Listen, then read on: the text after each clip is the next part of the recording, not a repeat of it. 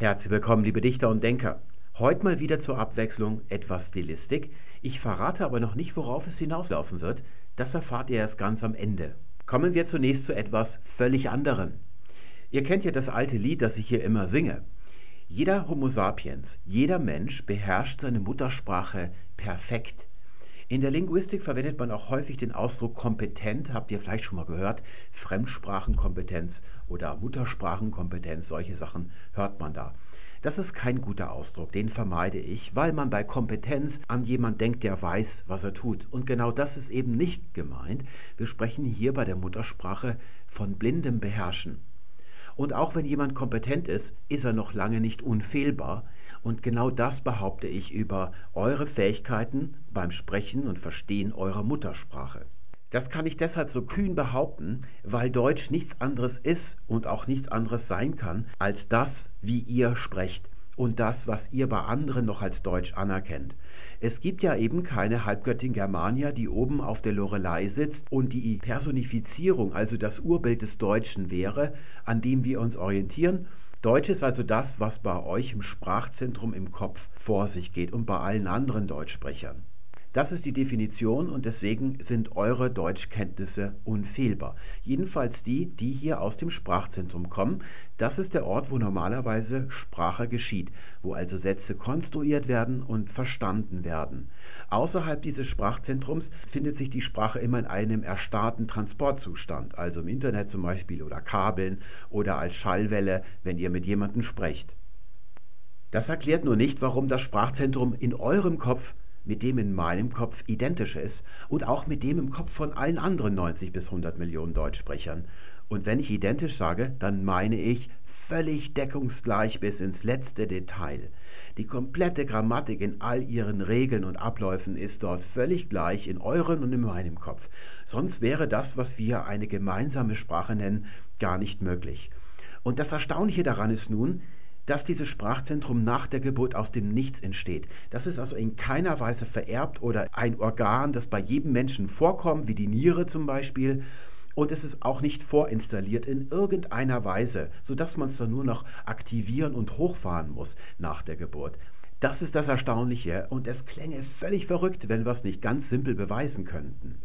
Dieses Wort, das hier steht, das werdet ihr genauso aussprechen und genauso betonen, wie ich das tue, und ihr werdet es genauso grammatikalisch verwenden, also beugen oder an eine Stelle im Satz setzen, wie ich das tue. Also müssen Regeln in unserem Kopf existieren und die sind gleich. Ihr seid nur nicht in der Lage, diese Regeln zu formulieren, also auszudrucken für mich, wie man das also bei einem Programmcode machen könnte. Den kann man sich ja auch ausdrucken lassen, dann kann man ihn begutachten. Dann bräuchten wir gar keine Sprachwissenschaft. Das ist eben nicht möglich. Das ist also eine abgeschlossene Kiste. Wohlgemerkt, Sprachzentrum ist der Name einer Menge. Was wir hier treiben, ist reine Mengenlehre. Ich habe mir diesen Namen einfach mal ausgedacht, also nicht ausgedacht, sondern der ist mir eingefallen, als ich zum ersten Mal in dem Video darauf zu sprechen gekommen bin. Und deswegen bleibe ich dabei, um euch nicht zu verwirren. Aber ich hätte mir lieber was anderes ausdenken sollen, was noch keiner je verwendet hat. Das ist also die Menge, in die alle Vorgänge der Grammatik hineingehören. Alle Regeln der Grammatik kommen in dieses Sprachzentrum als Menge rein. Und diese Mengenlehre ist völlig legitim.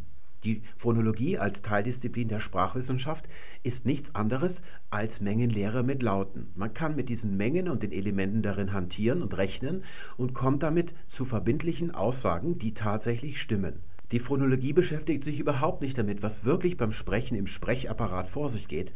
Das ist eine andere Wissenschaft, die Phonetik. Das wäre aber in unserem Falle gar nicht möglich, weil man keine Ahnung hat, wie Sprache im Gehirn tatsächlich vor sich geht. Der Forschungsstand ist exakt 0,0, so müsst ihr euch das vorstellen. Nicht, weil die Hirnforschung nichts auf dem Kasten hätte, ganz im Gegenteil. Es ist einfach so, dass das Gehirn unermesslich ist.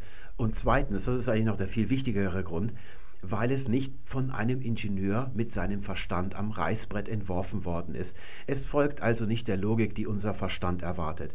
Aber das ist ja auch so, wenn wir uns die Grammatik selbst, also was in diesem Sprachzentrum drin ist, ansehen, finden wir auch immer heraus, das ist nicht die Logik, die unser Verstand erwartet hätte.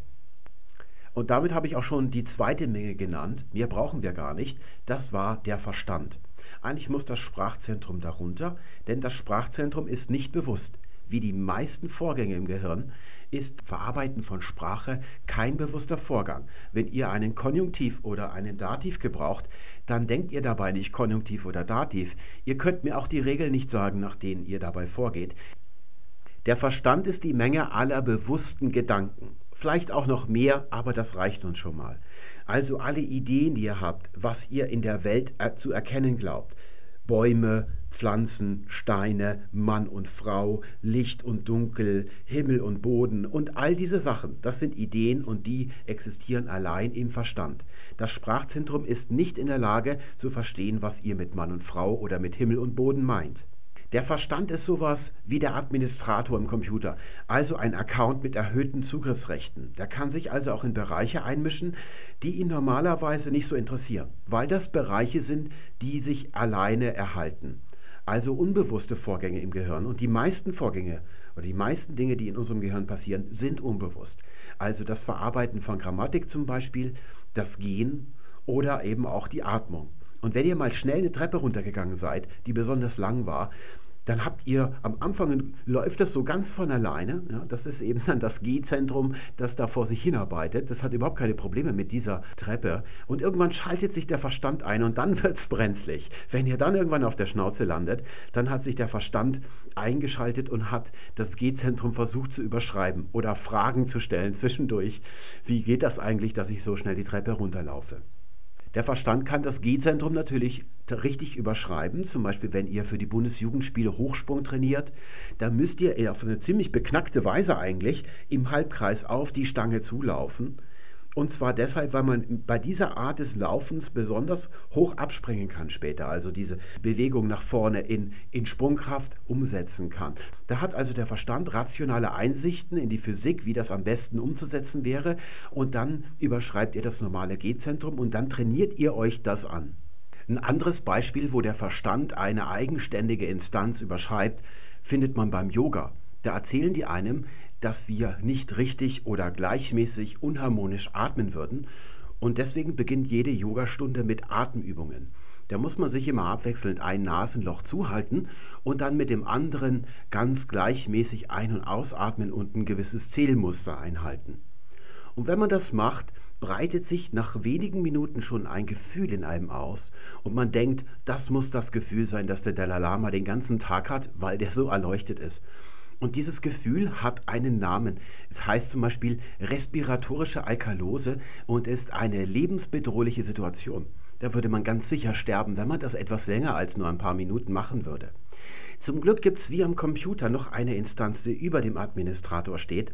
Da heißt sie zum Beispiel System oder Trusted Installer. Das ist ein Kerl, dem begegnet man normalerweise nicht, außer wenn ihr jetzt so Windows 8 oder Windows 10 habt und wollt mal das Lockscreen-Bild austauschen, dann müsst ihr den Kerl ausnocken und ihm Dateirechte entreißen, also zerstört eigentlich das System dann damit, aber anders geht es eben nicht mehr bei den neueren Windows-Editionen und dann kommt ihr mit dem vielleicht mal in Kontakt.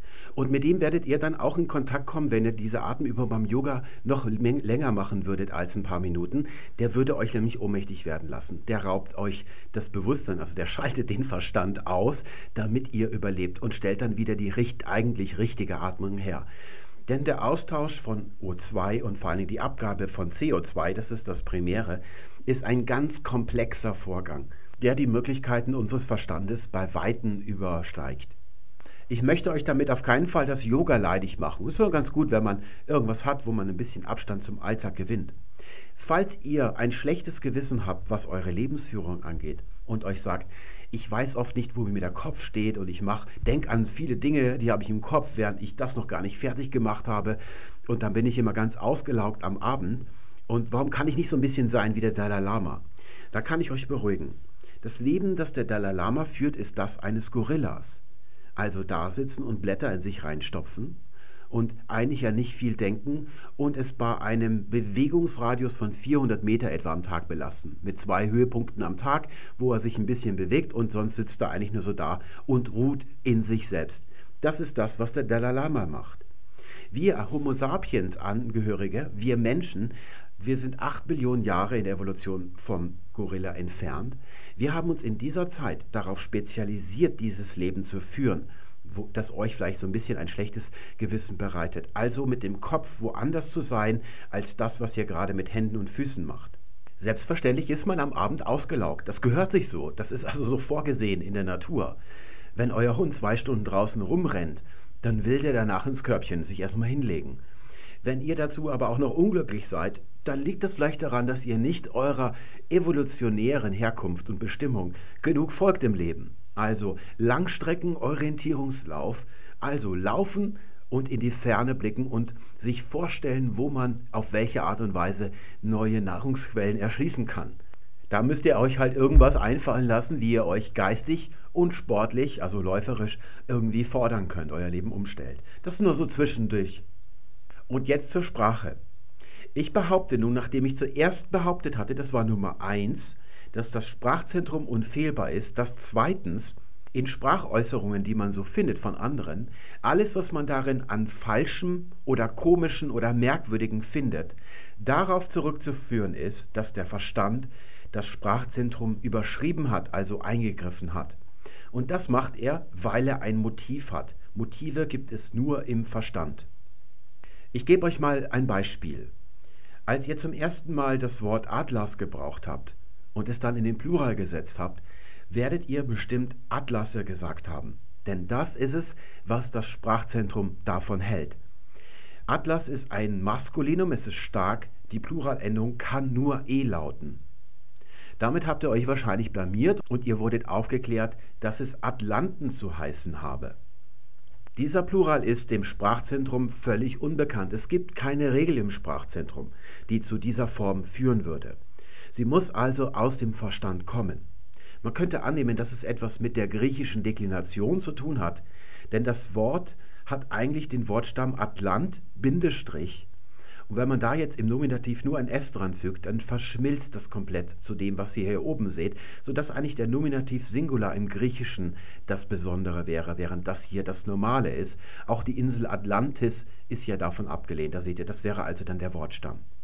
Das ist aber nicht richtig. Man hat im 19. Jahrhundert gerade versucht, bei solchen Wörtern, die so eine klassische Endung hatten, also griechisch-latein, wie zum Beispiel bei Zyklus, die schwache Pluralbeugung einzuführen. Das geht auch bei Zyklen sehr gut. Das ist auch eine Regel im Sprachzentrum. Der Zyklus, die Zyklen, dass man us durch en ersetzt. Bei Atlas geht das aber nicht, denn normalerweise enden nur griechische Namen auf AS, wie zum Beispiel Pythagoras, und die setzt man eben nicht in den Plural sodass man in diesem Fall, Atlas ist ja auch eigentlich der Name erstens von einem Typen, der das Himmelsgewölbe hält oder später dann die Erdkugel und ursprünglich hatte es etwas mit Gebirgen zu tun, da hat man also einen Gegenstand nachbenannt, eben das Buch, in dem Landkarten zu sehen sind. Und wenn man das jetzt in den Plural setzen wollte, musste man sich eben dann auf diesen griechischen Vollstamm zurückbesinnen und hat das eben so gemacht. Das ist aber heute etwas, was wir nicht mit dem Erstspracherwerb aufnehmen, sondern irgendwann später erst, wenn wir das Wort zum ersten Mal dann einsetzen, in der Grundschule zum Beispiel, wenn wir unseren ersten Atlas in die Hände bekommen. Da muss dann der Verstand hier das überschreiben und das muss man sich dann eben als Besonderheit einprägen. Atlanten war immer ein besonderer Fall und das wäre auch längst ausgestorben, wenn es uns nicht so eine Freude bereiten würde, nachdem wir beim ersten Mal uns so blamiert haben, so viel durchgemacht haben, wenn wir dann nicht anderen dabei zusehen könnten, wie die sich blamieren. Also man möchte nicht, dass, wenn man so viel durchgemacht hat, dass da plötzlich wegfällt, als wenn nichts gewesen wäre, dass das alles umsonst gewesen ist. Deswegen achtet jeder darauf, andere zu korrigieren, wenn die mal Atlasse sagen, dass es in Wirklichkeit Atlanten heißt. Das ist der einzige Grund, warum es diese Form heute noch gibt im Deutschen. Der ganz normale Wahnsinn ist allerdings eher umgekehrt gelagert. Ein Beispiel wäre Bonnie. Darüber haben wir ja schon mal ein Video gemacht. Unser Sprachzentrum würde sagen, Bonus ist ein starkes Maskulinum, deswegen lautet der Plural Bonusse. Der Plural i muss also aus dem Verstand kommen, denn i ist keine Pluralendung des Deutschen. Das ist keine Endung, die hier existiert im Sprachzentrum. Der Plural von Cello lautet Cellos und der Plural von Espresso lautet Espressos. Es ist natürlich legitim, wenn ein Cellist oder ein Klassikliebhaber von Celli spricht im Plural, wenn er glaubt, dadurch mehr Flair zu gewinnen. Dann kann er das machen, aber es ist dennoch ein Flair, der nur in seinem Verstand als Idee existiert. Es ist nicht die wirkliche Pluralendung von Cello. Auch in einer italienischen Bar kann man Espressi sagen, wenn man glaubt, dadurch schmeckt der Espresso etwas besser. Das kann man also bei, gerade bei kulinarischen Dingen das Genus verändern, also die Baguette sagen statt das Baguette, wenn es dadurch französischer klingt, kann man das gerne machen. Aber es ist eben nicht so, dass das dann die richtige Pluralendung wäre. Die richtige Pluralendung im Deutschen lautet allein Espressos. Espressi ist also reiner Flair im Verstand und natürlich trügerisch, denn in Italien bestellt niemand Due Espressi. So ähnlich wie wir in Deutschland nicht sagen, zwei Tassen echten Bohnenkaffee bitte. Der Laienirrtum besteht dann darin zu glauben, dass Espressi der einzig richtige Plural wäre und Espressos falsch wäre. Und der Profi-Irrtum, also was so Germanisten sagen würden, dass beide Endungen im Deutschen legitim wären, das wäre so typisch, was man im Duden Newsletter lesen könnte, das ist nicht wahr. Das Einzige, was man sagen kann, ist, dass man beide Endungen findet. Aber deswegen kann man noch lange nicht die Endung i als Pluralendung im Deutschen verwenden. Man darf motivierten Sprachgebrauch nicht einfach als allgemeinen Sprachgebrauch aufführen, also als eine weitere Möglichkeit der Grammatik. Man muss, wenn man ihn überhaupt anführt, auch das Motiv als Kriterium dazu geben, wie bei einem Schimpfwort. Da möchtet ihr ja auch gerne wissen im Wörterbuch, wenn ihr da Wörter drin habt, ob ein Wort ein Schimpfwort ist oder nicht, sonst werdet ihr das gar nicht gebrauchen, wenn ihr nicht das Motiv habt, jemanden zu beschimpfen. Oder stellt euch vor, ein Duden-Redakteur würde ein Buch über Physik schreiben und dann im Kapitel über die Schwerkraft würde er einfach sagen, Dinge können zur Erde hinfallen oder von der Erde wegfallen. Beides kommt vor. Punkt. Das ist es dann gewesen. Das ist ja keine vernünftige Beschreibung der Schwerkraft oder der Gravitation. Wenn ich nicht dazu schreibe, dass die Dinge, die von der Erde wegfallen, Vögel, Raketen und Flugzeuge sind. Und auf diese richtige Schichtung kommt man eben nur, wenn man das mit Verstand und Sprachzentrum, diese Erkenntnis aus zwei Schritten richtig vollzieht. Noch ein Beispiel, das ist genau wie Bonnie, da habe ich auch schon ein Video drüber gemacht, das war das Konklave. Ich nehme jetzt Beispiele, wo ich nicht nochmal alles im Detail erklären muss, sondern es nur nochmal ansprechen muss. Bei beiden Wörtern, also zunächst der Irrtum des Verstandes, dass es sich um lateinische Wörter handelt. Oder Wörter, die aus dem Lateinischen entlehnt sind. Das wäre etwas weniger irrtümlich als das andere. Was aber trotzdem in beiden Fällen nicht stimmt, Bonus gibt es im Lateinischen gar nicht als Wort, als Substantiv, vor allen Dingen nicht in dieser Bedeutung und Konklave eigentlich so auch nicht. Das ist aus dem Englischen entlegt, von Englisch Bonus, und das ist aus dem Italienischen geschöpft vor einem halben Jahrtausend, von Italienisch Konklave. So ist das rückprojiziert worden dann aufs Neolateinische, so ist das eigentlich entstanden.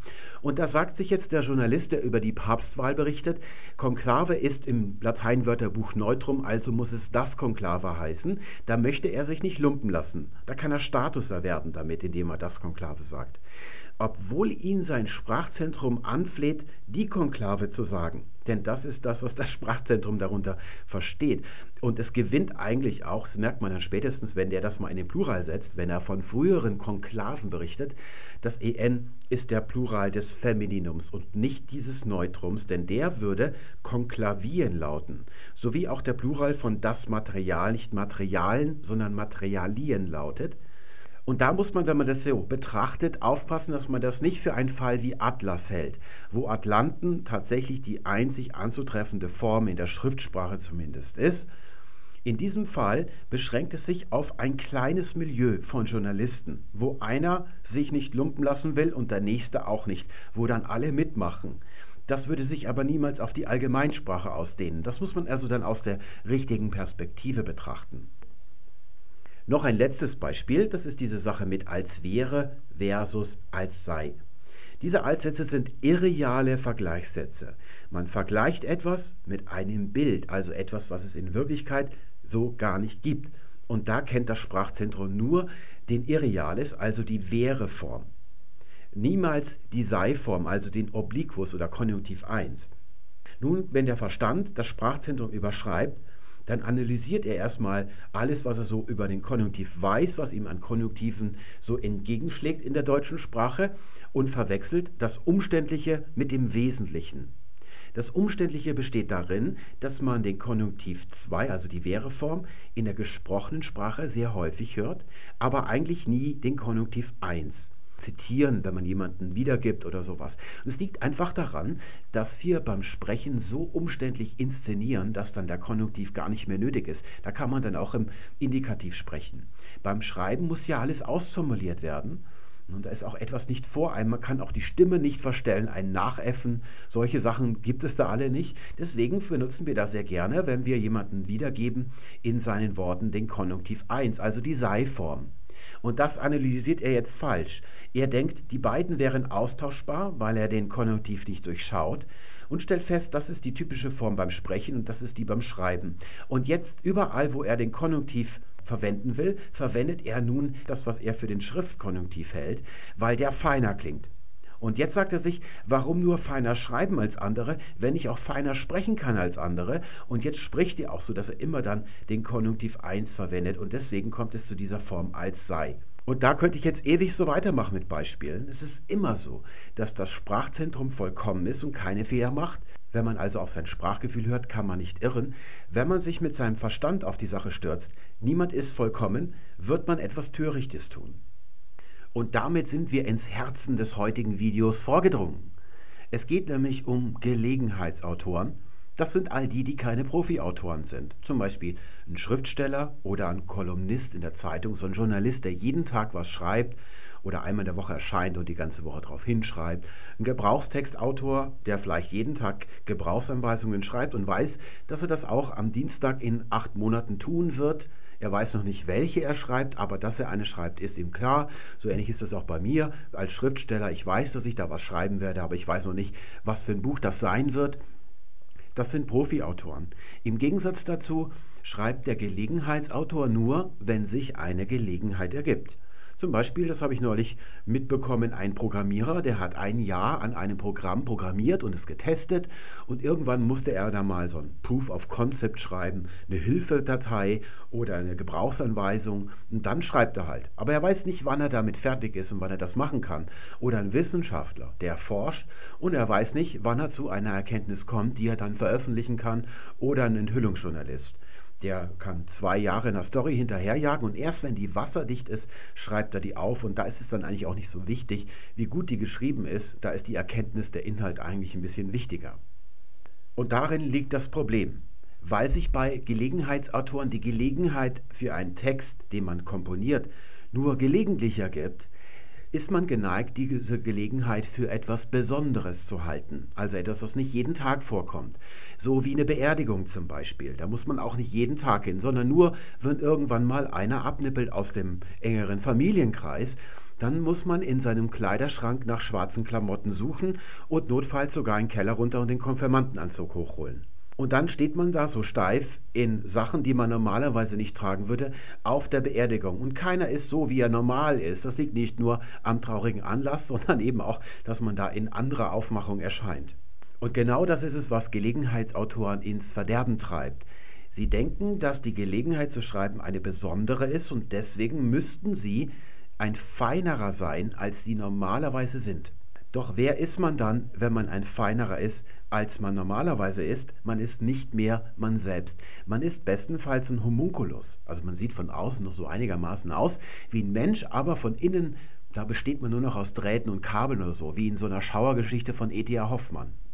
Man ersetzt seine eigene Persönlichkeit, also die Lebendigkeit, die Eigenart, die einen ausmacht, seine Natürlichkeit, durch ein Ideal. Und das ist meistens dasselbe, also so eine Mischung aus Thomas Mann und Bürokrat. Am Ende kommt dann ein Text raus, der menschenleer und unmenschlich ist. Ein Text, den niemand gerne liest. Auch die Autoren dieser Texte selber nicht, wenn sie die von anderen lesen. Aber wenn man dann selber schreibt, gelangt man automatisch in dieses Fahrwasser, ohne das wirklich zu bemerken. Und da ist es ganz gut, einfach mal die beiden Handgriffe zu benennen, die ins Verderben führen. Nummer eins wäre die Verklausulierung und Nummer zwei ist die Übersteigerung des Ausdrucks. Nummer zwei interessiert uns heute, weswegen das auch der Titel dieses Videos ist.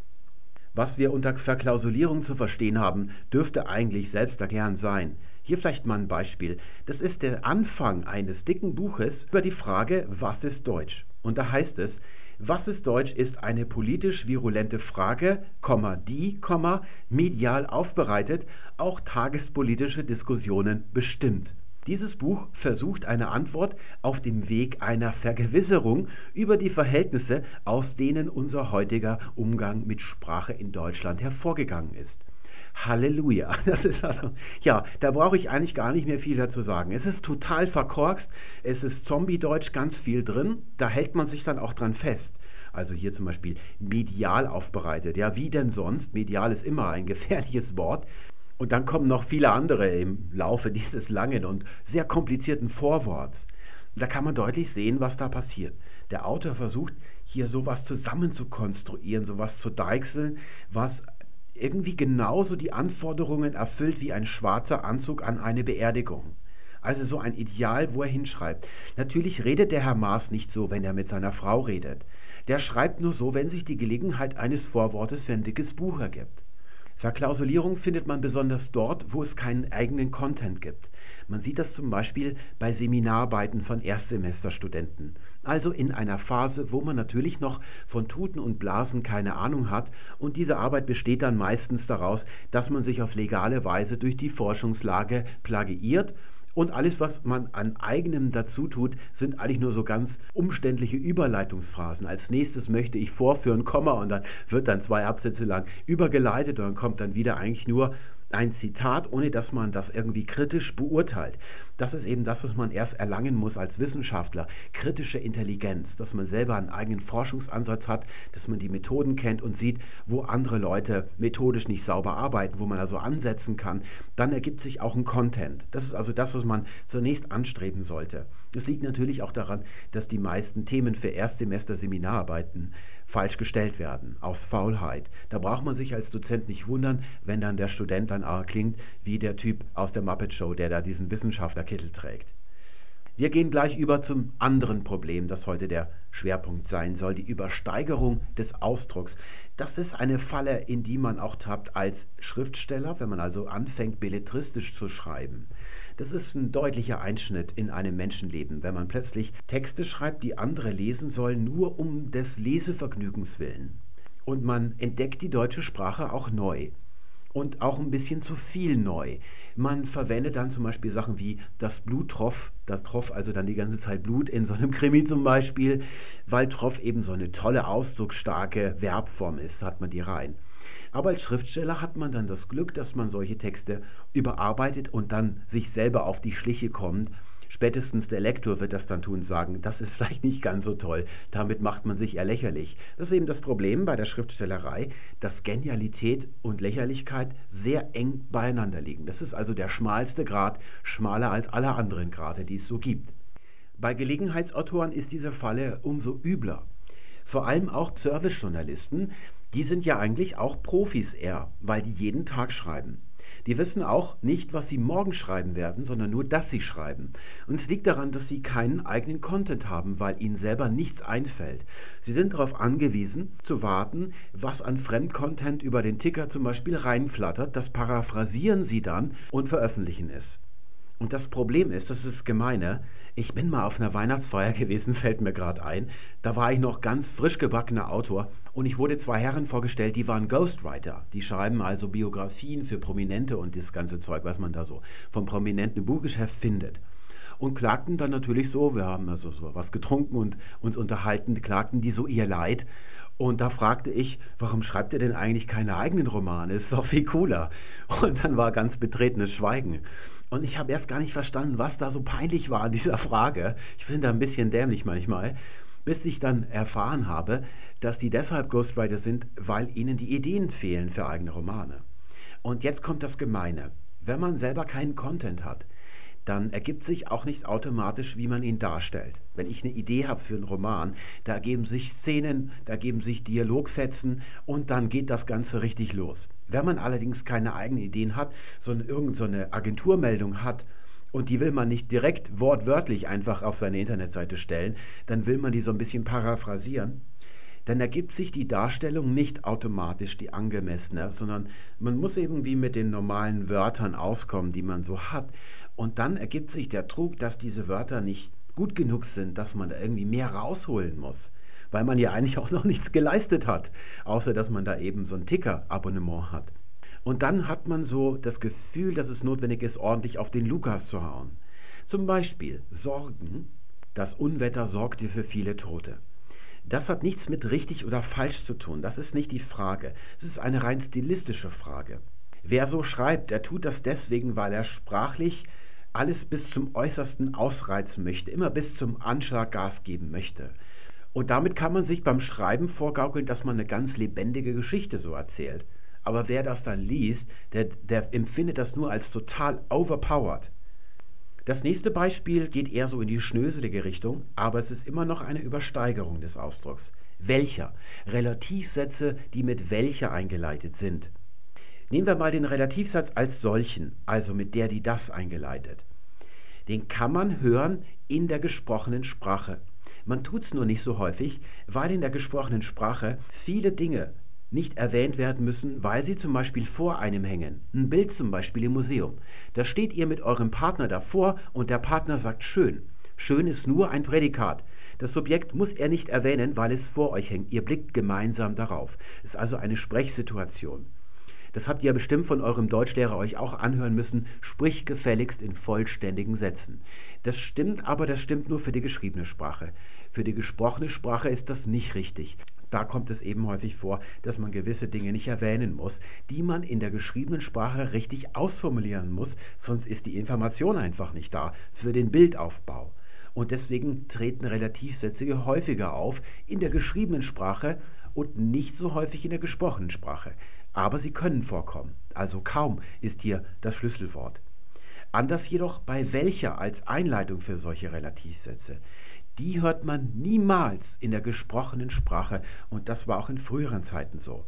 Alle Belege, die sich dafür finden, sind nur Schriftdeutsch und in jedem einzelnen Falle hat der Verstand, wegen dem Motiv feiner klingen zu wollen, als man eigentlich sonst so ist, das Sprachzentrum überschrieben, denn das hatte der, die das genommen. Wir können also sagen, welcher ist kein Relativpronomen im Sprachzentrum, deswegen ist es nicht richtiges Deutsch. Es ist falsch, es ist ungültig, weil niemand so spricht. Anders ist das im Englischen mit which. Dort hört man das tatsächlich in der Allgemeinsprache. Man hört Leute so sprechen und dann ist das in Ordnung. Das ist dann was anderes. Jetzt kommen wir zum letzten und zum Hauptbeispiel. Und jetzt ist euer Sprachzentrum gefragt. Ich verrate euch nämlich nicht, was es ist. Ich zeige euch einen kleinen Clip und ihr müsst es selber entdecken. Viel Spaß dabei. Ein Motiv für den Anschlag könnte sein, dass die Türkei Teil der internationalen Anti-IS-Koalition ist. Diese bekämpft seit Monaten den sogenannten Islamischen Staat in Syrien und im Irak. Ich behaupte, dass da ein ganz klarer Fehler drin ist, den ihr sofort entdeckt haben müsst. Solltet ihr versagt haben, dann braucht ihr nicht zurückzuspulen oder zu verzagen. Ich habe noch einen anderen Clip. Da habt ihr jetzt also eine zweite Chance. Von der viel diskutierten Obergrenze ist keine Rede, obwohl diese vorab von vielen gefordert wurde. Wenn ihr es immer noch nicht habt, dann habe ich hier was Schriftliches für euch. Vielleicht hilft es euch ja, ein bisschen länger drauf zu schauen, aber ich vermute, dass die meisten von euch das schon entdeckt haben. Sollte es zu einer Schlägerei kommen, hieß es bei Phoenix TV, wäre diese kaum zu stoppen. Falsch ist diese. Niemand würde so sprechen im Deutschen. Das nächste Beispiel stammt von Zeit Online und fairerweise muss man dazu sagen, dass man das nicht findet normalerweise bei der Zeit und auch nicht bei der FAZ, also bei Zeitungen, wo richtige Journalisten arbeiten. Denen passiert das nicht. Das sind immer so spezielle Einzelfälle und die kommen immer aus ganz bestimmten Ressorts. Also IT zum Beispiel oder hier Technik, da geht es um Atomkraftwerke. Schon jetzt warnen Atomkritiker davor, Reststrommengen etwa der alten Kernkraftwerke Brunsbüttel und Krümmel auf das moderne AKW Brockdorf zu übertragen. Denn dieses läuft mit MOX. MOX sind die Brennstäbe aus Fukushima, die hat man dort auch verwendet. Ein paar Beispiele habe ich noch, aber bevor wir uns die ansehen, wollen wir uns mal überlegen, was da jetzt eigentlich vor sich geht. Ich habe leider insgesamt sehr viele Belege in kurzer Zeit gesammelt und mich dann gefragt, ob ich das vorher verpasst habe.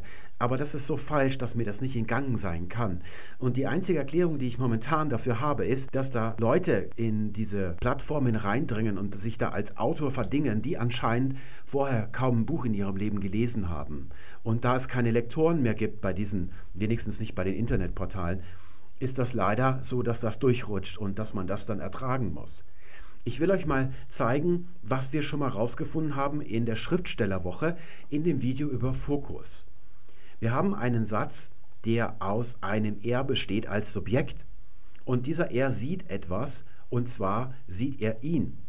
Und dieser ihn ist ein anderer. Das ist also der gelbe Mann und das ist der blaue Mann. Wir könnten auch zwei Frauen nehmen. Sie sind sie, das würde auch gehen. Wenn ich jetzt im nächsten Satz weitermache, dann ist der Fokus ja immer noch auf diesem blauen Er, denn der ist erwähnt. Wenn der Fokus nicht umgeleitet wird auf etwas anderes, was dann später erwähnt wird, dann wird dieser er einfach mit dem Personalpronomen wieder aufgegriffen. Wenn jetzt also er folgt im nächsten Satz, dann ist klar, dass es der blaue er ist und nicht der gelbe. Was tue ich nun, wenn ich den Fokus von blau auf gelb verschieben möchte? Das ist ganz einfach. Ich zeige auf gelb. Deswegen verwende ich das Demonstrativpronomen und das lautet im Deutschen der, die, das. Das ist das Demonstrativpronomen. Wenn ich so weitermache, dann steht dieser Mann hier jetzt im Fokus, der gelbe. So wäre es in allen Beispielen bisher richtig gewesen. Also nicht dieser. Das hat hier nichts zu suchen. Dieser ist ein anderes Demonstrativpronomen, bei dem noch etwas hinzukommt. Und was das ist, braucht uns gar nicht so sehr heute zu interessieren, denn das Problem ist ganz einfach. Was passiert nämlich, wenn ich hier gar kein Pronomen habe, sondern ein Substantiv? Zum Beispiel, er sieht das Haus. Jetzt möchte ich im nächsten Satz mit einem Substantiv weitermachen. Und ihr seht, dieses Substantiv, das hat eben nun mal einen Artikel bei sich, der genauso klingt wie dieses Demonstrativpronomen. Wenn ich jetzt also so weitermache, das einfach wieder aufnehme, das Haus, dann weiß ich nicht, ob das der normale Artikel ist oder ob das das Demonstrativpronomen sein soll.